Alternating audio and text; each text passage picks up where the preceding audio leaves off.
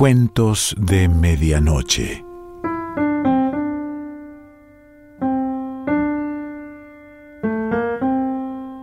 El cuento de hoy se titula Historia del Bastardo y pertenece a la tradición árabe.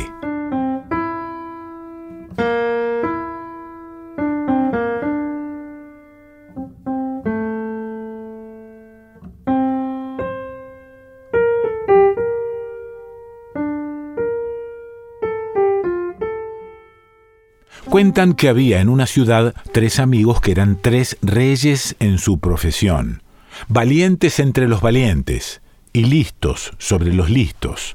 Tan rápidos eran que podían quitarle su bolsa a un avaro sin que lo notara. Eran los tres pícaros, pero no malvados, y tenían, como conviene a su profesión, modales distinguidos y caras simpáticas que inspiraban confianza reunían sus ganancias y las repartían en partes iguales, fueran muchas o pocas. Y tenían siempre como norma invertir la mitad en comprar hashish para ponerle un buen remate al trabajo del día. El hashish, empleado con moderación, parecía avivar su inteligencia y exaltar sus buenas prendas. Cierta noche en que la droga se les subió en la cabeza, concibieron la idea de una fechoría sin precedentes. Prepararon el plan con todo cuidado y a la mañana siguiente se los vio muy temprano en el jardín del Alcázar insultándose a los gritos. Los tres, como presos del más loco furor, se decían las mayores barbaridades y amenazaban con matarse. El sultán, que paseaba en ese momento por sus jardines, tuvo curiosidad por saber de qué se trataba semejante trifulca y dio orden de que trajeran a su presencia a los personajes que estaban armando ese escándalo.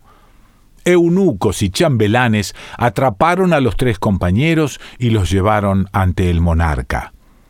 ¿Quiénes son ustedes, forajidos? ¿Y cómo se atreven a pelearse así bajo los mismos muros de mi alcázar? Majestad, contestaron ellos, cada uno de nosotros es el mejor en su oficio y cada oficio es diferente de los otros. Pero, ¿cuál es el mejor de todos? Por eso nos peleábamos. Empezamos discutiendo razones, pasamos a los insultos y olvidando la presencia de nuestro señor el sultán, nos gritamos lo que has escuchado. La ira hace perder el respeto. ¡Qué vergüenza! Merecemos el castigo del sultán. ¿Y cuál es la profesión de cada uno? El primero de los tres amigos besó la tierra entre las manos del sultán. Yo soy, mi señor, el más famoso genealogista de piedras preciosas.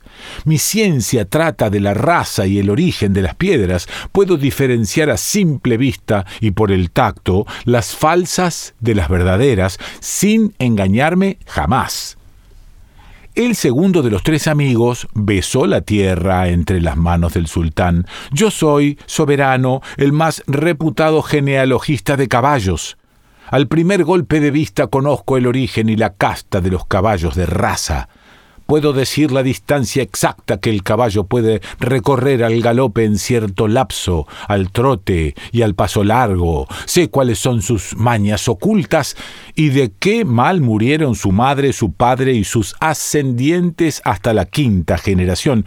Y tengo el poder de curar cualquier enfermedad equina. Y esto es solo parte de lo que sé, pues no deseo parecer jactancioso. Ya pondré a prueba a estos pícaros, pensó el sultán, mientras el tercer consumidor de hashish, el más ingenioso de los tres, besaba la tierra entre sus manos. Majestad, yo soy genealogista de seres humanos. Puedo conocer el origen de mis semejantes, del que duda la misma madre y el padre ignora por completo. Con solo ver a un hombre y escuchar el timbre de su voz, puedo decir sin dudar si es hijo legítimo o de adulterio y revelar la legalidad o ilegalidad del nacimiento de todos los miembros de su familia. Así he podido probar con pruebas fehacientes a gran número de emires, que se creían nobles, que en realidad eran el fruto bastardo del ayuntamiento de su madre con un camello, con un falso eunuco o incluso un esclavo negro. Con solo mirar el rostro de una mujer a través del velo, puedo adivinar su linaje y la profesión de sus padres. Pero no quiero aburrir a mi soberano con la enumeración de mis virtudes. Todo saber viene de Alá. El sultán, muy asombrado, decidió poner a prueba a los tres individuos cuando se presentara la ocasión. Alojen a estos tres sabios en el palacio, ordenó que reciban una abundante ración diaria de pan, carne y agua. Los tres compadres se miraron admirándose de la gran generosidad de su señor. Y pronto la ocasión se presentó. Un rey vecino le envió al sultán una partida de raros regalos, entre los que se hallaba una piedra preciosa de hermosura sin par, blanca, translúcida. El sultán recordó enseguida al genealogista de piedras preciosas y mandó traerlo a su presencia. Le mostró la piedra y le pidió que la examinara. No necesito comprobar la transparencia ni el reflejo de esta piedra, dijo el hombre. Sin abrir los ojos, tocándola con el meñique de la mano izquierda, puedo darme cuenta de su valor y apenas hubo rozado la piedra con su dedo, el genealogista saltó hacia atrás como si lo hubieran mordido. Majestad, no solo esta piedra no es pura ni valiosa, además tiene un gusano en su corazón. Al oír esto, el sultán sintió que su nariz se colmaba de indignación y gritó con voz furiosa ¿Qué dices? hijo de alcahuete. Esta piedra es un regalo de un rey de reyes, es pura, translúcida y resplandeciente. Y dejándose llevar por la cólera, llamó inmediatamente a su empalador. Ahora mismo, pincha con tu palo a este descarado bribón. El verdugo se dispuso a ensartarlo, pinchándolo por donde lo tenía que pinchar. Entonces intervino el gran visir, que era un anciano prudente y sensato. Majestad, es cierto que el hombre exageró sus méritos, lo cual es digno de reprensión, pero si algo de verdad hay en lo que dijo, su muerte no estaría justificada ante el soberano del universo. Hay que partir la piedra en dos, y si en verdad contiene un gusano, que sea liberado. Pero si no tiene ningún defecto, merecerá entonces el castigo del palo lento y recalcado. El sultán comprendió que la observación era justa y mandó partir la piedra. Para sorpresa de todos los presentes, un gusanillo blanco salió del interior y al tocar el aire se encendió y se consumió sin dejar rastros. ¿Cómo te diste cuenta de que había un gusano? preguntó el sultán. Es que yo, señor, tengo un ojo en la yema de mi dedo meñique, dijo el genealogista, y es muy sensible al frío o al calor de la piedra que toca. Suéltenlo, ordenó el sultán, y que le den doble ración de carne. Poco tiempo después el sultán recibió como regalo de un jefe de tribu, del fondo de la Arabia, un caballo de bellísima estampa. El sultán no se cansaba de mirarlo, tanto le gustaba ese animal, y mandó traer al genealogista de caballos. Por Alá te juro, dijo el sultán, que si hay el menor error en tu declaración, te haré morir de la peor muerte. Pero el segundo amigo no pareció preocuparse, y cuando le trajeron el caballo, una sola mirada lo hizo sonreír. Este caballo, mi señor, es de rara belleza. Tiene la cola en arco perfecto, las patas de acero. Es de la raza de los alarbes por su cabeza ancha y la distancia entre las orejas. No tiene pelo en torno a los ojos. El labio inferior es más ancho que el superior y en fin, es un animal de enorme perfección. Sería el rey de todos los caballos de la tierra si no fuera por cierta mancha en su origen. El sultán había escuchado los elogios, sintiéndose halagado, pero cuando el genealogista mencionó la mancha, le llamearon los ojos. ¿Cuál es esa mancha, maldito bribón? Señor, ya que me obligas a decirlo, la madre de este caballo no es una yegua, sino una hembra de búfalo marino. Perro de los genealogistas, gritó el sultán, inflándose y desinflándose de furor. Preferible es tu muerte a tu vida. Verdugo, pínchalo con tu palo. El gigantón del palo levantó al genealogista, lo sentó sobre la punta del palo y ya lo iba a dejar caer sobre ella con todo su peso cuando intervino el justo visir. Soberano señor, antes de castigar a este hombre, deberíamos traer aquí al enviado del jeque que te trajo este caballo. Todo corcel de pura raza lleva atada a su cuello una bolsita en la que se encierran sus títulos y genealogía. Que nos entregue ese documento. En presencia del sultán, el enviado del jeque sacó de su pecho un estuche de cuero labrado con turquesas. Adentro había un pergamino autorizado con los sellos de todos los jeques de la tribu y los testimonios de los testigos presentes cuando el padre cubrió a la madre. Ese pergamino decía que el padre del animal era un padrillo de pura sangre, de los Saglui y la madre era una hembra de búfalo marino, a la que había encontrado por casualidad paseando cerca de la orilla y había cubierto tres veces, relinchando encima de ella en forma tal que no dejaba dudas. Los jinetes apresaron a esa hembra que a su tiempo dio a luz al potrillo. Suéltalo, ordenó el sultán a su verdugo, maravillado por la ciencia del genealogista de caballos. Y tú, dime cómo pudiste adivinar esto de una sola ojeada. Es sencillo, mi señor. Basta mirar los cascos del animal, contestó el hombre con toda calma. Y en efecto, al mirar los cascos del caballo, el sultán comprobó que los tenía largos, hendidos y pesados como los búfalos, y no leves, compactos y redondos como los caballos. Que le den a este sabio doble ración de carne, ordenó el soberano. Asombrado por la ciencia que habían demostrado estos hombres, el sultán quiso poner a prueba al tercero, el que se jactaba de ser genealogista de seres humanos. Por medio de los eunucos, advirtió a sus mujeres que se envolviesen en sus velos cubriendo sus rostros contra su costumbre, hizo entrar al consumidor de hashish a su harén y lo llevó ante el aposento de su favorita. Besa la tierra ante tu señora, mírala y dime lo que hayas visto. Con una sola mirada el genealogista dijo que tenía suficiente. El sultán comprendió que esta vez era necesaria la máxima discreción y llevó al sabio a la sala del trono que mandó despejar, quedando allí solamente el gran visir. ¿Y bien, qué viste? preguntó.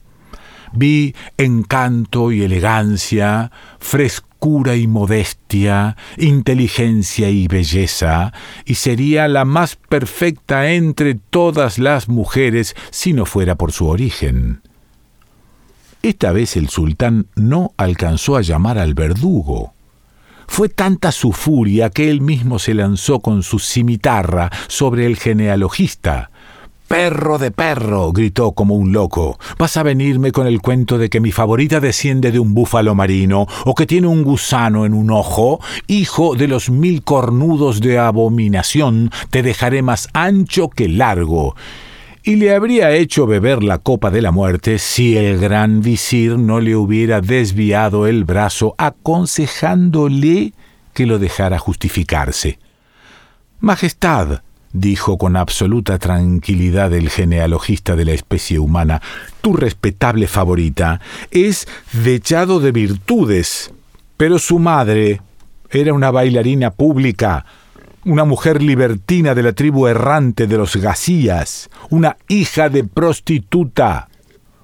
Fue tal el furor del sultán al escuchar esto, que se le hizo un nudo en la garganta y no pudo hablar durante una hora. Finalmente ordenó que trajeran ante él al chambelán del palacio, el padre de su favorita. ¿Ves este palo? le dijo amenazándolo con el verdugo. Si no quieres verte montado en su punta, me dirás enseguida toda la verdad. Has de saber, señor, dijo aterrorizado el chambelán, que yo en mi juventud viví la vida libre del desierto y me dedicaba a dar escolta a las caravanas que pagaban peaje al pasar por el territorio de mi tribu errante de los Beni cuyas hijas, llegando a la edad de mujer, se prostituyen con los hombres del desierto y van de una tribu a otra ofreciendo sus encantos y su saber erótico se quedaron con nosotros unos días y luego se fueron a buscar a los hombres de otra tribu. Ya se habían perdido de vista cuando descubrí acurrucada junto a un árbol a una chiquita de unos cinco años. Su madre, una de las Benugasi, la había perdido o dejado olvidada en el oasis. Era morena, como un dátil maduro, menuda, hermosa, y me hizo tanta gracia que resolví tomarla a mi cargo. La madre de mis hijos la crió como mi propia hija. Al hacerse moza, se puso tan hermosa que mi corazón quedó cautivo de sus hechizos. No quise unirme a ella de modo legal y la tomé por esposa, aunque fuera inferior a mi casta, y con la bendición de Alá tuve en ella a la hija que te dignaste elegir como tu favorita.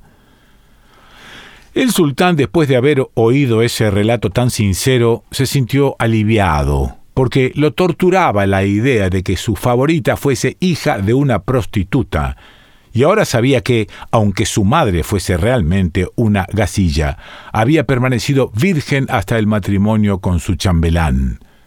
¿Cómo lo supiste? le preguntó al genealogista. Y lo supe por mis poderes, dijo el consumidor de hashish. Pero además, las mujeres de los Benu Gasilla tienen las cejas espesas y unidas y los ojos más rabiosamente negros como los tiene tu favorita. Que le den a este sabio doble ración de carne, ordenó el soberano. El sultán pensó mucho esa noche y al día siguiente llamó al genealogista y le pidió que le hablara de su propia estirpe. Señor, dijo el genealogista, antes de hablar de un tema tan delicado, solicito su perdón. Por mi cabeza te lo concedo, dijo el sultán, y arrojó a sus plantas el pañuelo de la protección. El genealogista hizo despejar la sala del trono y esta vez incluso el gran visir tuvo que salir. A solas con el sultán se le acercó y le dijo al oído en un susurro Tú no eres más que un hijo bastardo y de la peor calidad. Al oír esas palabras de asombrosa audacia de parte de un hombre al que tanto respetaba, el sultán se puso amarillo y se le relajaron todos los miembros de su cuerpo. Se quedó sin vista y sin oído, echó espuma por la boca y rodó desmayado por el suelo, donde permaneció una hora entera más muerto que vivo. Cuando se levantó, tomó su cimitarra y sin dudar un segundo fue al harén e interrogó brutalmente a la sultana, su madre. Por aquel que separó los cielos de la tierra, si no me dices la verdad, te corto ahora mismo en pedazos. ¿Quién fue mi padre? Hijo mío, dijo temblando la mujer, al sultán, tu antecesor en el trono, mi marido, y al que tuviste por tu padre, le fue negada la fecundidad. Hostigado por su madre, tomó una esposa y otra y otra sin que ninguna pudiera darle hijos. Yo temí verme relegada a la última fila y decidí asegurarme la sucesión al trono. Un día el sultán, desganado, flaco y sin sueño, le pidió al cocinero que sacrificara uno de los pollos y se lo preparara. El cocinero era un mozo robusto y gallardo. Cuando lo vi acercarse, le hice señas por la ventana que entrara por una puerta secreta. Lo que pasó entre él y yo duró el tiempo preciso y nada más. A los nueve meses naciste tú, con ese mismo buen aspecto que tienes hoy, causando enorme alegría en el sultán, que recuperó en el acto el sueño y el apetito, y esa es la verdad, hijo mío, respecto a tu casta y tu raza. El sultán salió llorando del cuarto de su madre. Por Alá, sobre ti, Boca de verdad, ¿cómo supiste que yo era un bastardo? preguntó mientras las lágrimas se escurrían por los pelos de su barba. Majestad, cuando cada uno de nosotros demostró nuestra ciencia y tú nos diste por toda recompensa doble ración de carne, me di cuenta de que esa ridícula recompensa solo podía provenir del hijo del cocinero y sangre de cocinero, porque los verdaderos hijos de reyes regalan riquezas y presentes magníficos. No hay ningún mérito en adivinar algo tan evidente. Tan agobiado estaba el sultán por la terrible revelación que renunció al trono y nombró en su lugar al genealogista de seres humanos, ordenando a sus visires y servidores que lo obedecieran en todo. El hombre llamó a sus dos compañeros y nombró a uno guardián de su derecha y al otro guardián de su izquierda, y por supuesto mantuvo en su puesto al gran visir por un gran sentido de la justicia, y fue, a decir verdad, un gran sultán. Cuento árabe recopilado por Ana María Schwa.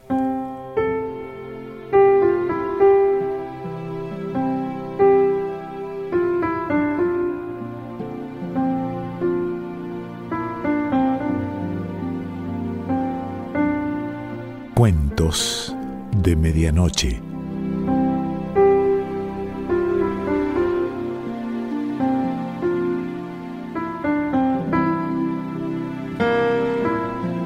Selección Pancho Mondino. Idea y lectura Quique Pessoa.